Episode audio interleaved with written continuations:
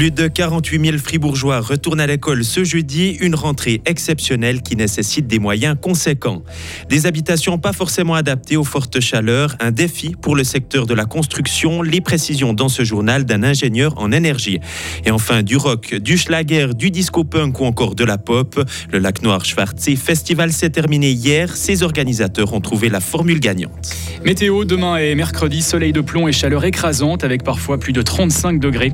Orageux jeudi et vendredi. Léo Martinetti, bonjour. Bonjour Greg, bonjour tout le monde. Une rentrée scolaire exceptionnelle. Voilà comment Sylvie Bonvin-Sansonance, directrice de la formation du canton de Fribourg, a qualifié ce cru 2023. Ce jeudi, plus de 48 000 élèves primaires et secondaires confondus reprendront le chemin de l'école. 58 classes supplémentaires ouvriront également leurs portes. L'État déploie donc des moyens importants pour former les jeunes fribourgeois. Un gros défi, notamment au niveau des infrastructures. François Piquant est le chef du service de l'enseignement secondaire supérieur.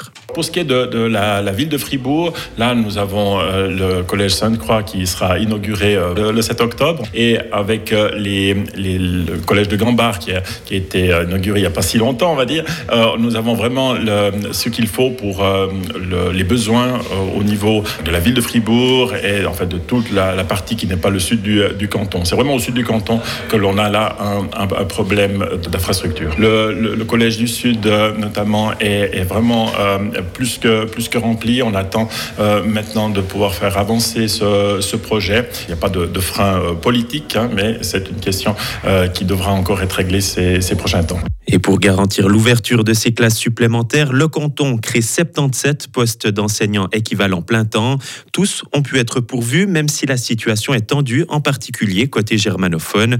Autre défi pour l'école fribourgeoise, l'éducation numérique. Hugo Stern, chef du service de l'enseignement obligatoire francophone. C'est pas une présence massive d'écran comme certains le craignent, mais c'est bien des apprentissages pour euh, apprendre les bons usages, pour euh, travailler de manière sécure sur ces machines, pour euh, ne pas apprendre l'informatique avec TikTok, mais avec des apprentissages raisonnés, bien conduits par des enseignants dûment formés. Nous allons les former, les personnes concernées, durant cette année. Ils sont accompagnés par des collègues enseignants qui ont obtenu un CAS en éducation numérique à la HEP de Fribourg pour amener une plus-value aux apprentissages et faire de cette éducation numérique quelque chose de positif. Et pour ceux qui l'ignorent, le CAS est un certificat d'études avancées. Et autre précision, 700 enseignants des degrés 1 à 4H seront formés en matière d'éducation numérique un pont euh, végétalisé pour faciliter le passage de la faune. Voilà ce qui est prévu sur l'A12 dans la zone de la Joue des Ponts sur les communes de la Verrerie et de Sansal. Le projet a été mis à l'enquête vendredi dernier, prévu initialement pour 2023. Ce passage devrait être construit avant 2030. Coût du projet entre 8 euh, et 11 millions de francs entièrement à la charge de la Confédération. Par ailleurs, un autre passage à faune cantonale, cette fois, devrait voir le jour d'ici 2023 à l'entrée de l'Intiamont vers un groupe de travail planche actuellement sur ce projet. Il va falloir changer la façon de construire en Suisse. Ces jours, vous êtes peut-être concerné par ce problème. Il fait chaud dans votre maison et vous n'arrivez pas à rafraîchir l'atmosphère. En Suisse, on sait construire pour le froid, mais pas pour le chaud. C'est l'avis de Marc Muller, ingénieur en énergie. Selon lui, cela posera de gros problèmes puisque les vagues de chaleur seront toujours plus fréquentes et intenses.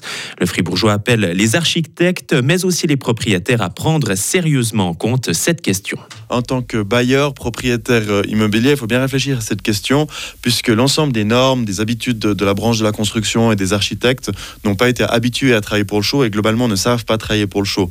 Et puis, euh, depuis les années 2000 et puis les années 2010, on a renforcé les normes pour le froid, donc on a isolé beaucoup plus les bâtiments, mais sans changer le dessin des bâtiments. On a donc des grandes baies vitrées euh, au sud, parfois qui n'ont pas de store, dans des bâtiments très isolés. Donc évidemment, dès qu'il fait chaud dehors et qu'il y a du soleil, ces bâtiments montent très très fort en température et sont pas prévus pour être ventilés pendant la nuit, donc on n'arrive pas à les redescendre en température. Donc on a de plus en plus de cas de locataires qui disent aujourd'hui, en fait, j'arrive plus à dormir la nuit, j'arrive plus à habiter dans mon logement, et je pense qu'on va vraiment un vrai risque de consignation de, loyer parce que des locataires diront, je suis navré, je peux pas habiter euh, ce lieu parce qu'il n'est pas adapté euh, au chaud. Donc il y a une vraie question de, je pense, de droit du bail là-dessus. Il y aura certainement des jurisprudences qu'ils vont se faire, mais il faut vraiment que la, la branche de la construction se réveille sur ces questions et change ses pratiques de travail. Un rapport réalisé par la société Impact Living fondée par Marc Muller. Il propose des mesures concrètes, développement de toitures végétalisées, suppression des Velux, meilleur choix des couleurs du bâtiment ou encore système de ventilation naturelle. On en parle plus en détail dans notre éclairage de 12h30. Chaleur estivale et styles musicaux aux antipodes les uns des autres. C'est apparemment le combo gagnant du Lac Noir Schwarzsee Festival. Ces quatre soirées payantes ont attiré 7500 festivaliers au total et chaque jour 10 000, 10 000 personnes sont venues assister au concert proposé gratuitement jusqu'à 17h. Au terme de la manifestation hier soir, Gianni Perotto, son vice-président et responsable des finances, avait des étoiles plein les yeux. La météo, elle était au rendez-vous. C'était, fantastique. Ces quatre jours, c'était vraiment. euh, on était dans un autre monde. Maintenant, on verra encore euh, après le festival. Il faudra encore faire les décomptes et puis euh, ça fait aussi partie du jeu. Dans l'organisation, on- doit encore certainement parler parce qu'on a vu un festival de cet ordre de grandeur-là. Il y a besoin beaucoup de temps. Et puis on fait ça tout en bénévole à côté, euh, le matin tôt, le soir tard, le week-end. Et puis là, il faudra qu'on réfléchisse comment on peut re- améliorer pour devenir plus efficace et plus professionnel. Les responsables du Lac Noir Schwarzsee Festival ont un peu de temps devant eux pour repenser leur organisation. La prochaine édition est prévue dans deux ans. Il ne reste plus qu'un club fribourgeois en Coupe de Suisse de football. C'est le FC Bulle qui a franchi hier le premier tour. Il s'est imposé 5 à 0 sur le terrain de Savièse en Valais. Lors du tirage au sort du deuxième tour, les Gruyériens ont eu de la chance. Ils affronteront Servette, une équipe de Super League qui joue également sur la scène européenne, pour le plus grand plaisir de l'attaquant Lohan Buch. Ouais, on a appris il y a quelques heures qu'on allait jouer contre Servette au prochain tour. C'est vrai qu'on pouvait pas rêver beaucoup mieux. Euh, une équipe qui joue le haut de classement Super League. Ça sera un, joli match, ça sera une belle fête à Boulaire. On espère qu'il y aura beaucoup de monde. Et c'est vrai que c'est pour ça qu'on joue au foot, qu'on joue la Coupe Suisse, principalement pour ce genre de match. Et ce duel comptant pour le deuxième tour de la Coupe de Suisse aura lieu entre le 15 et le 17 septembre au stade de Boulaire à Bulle.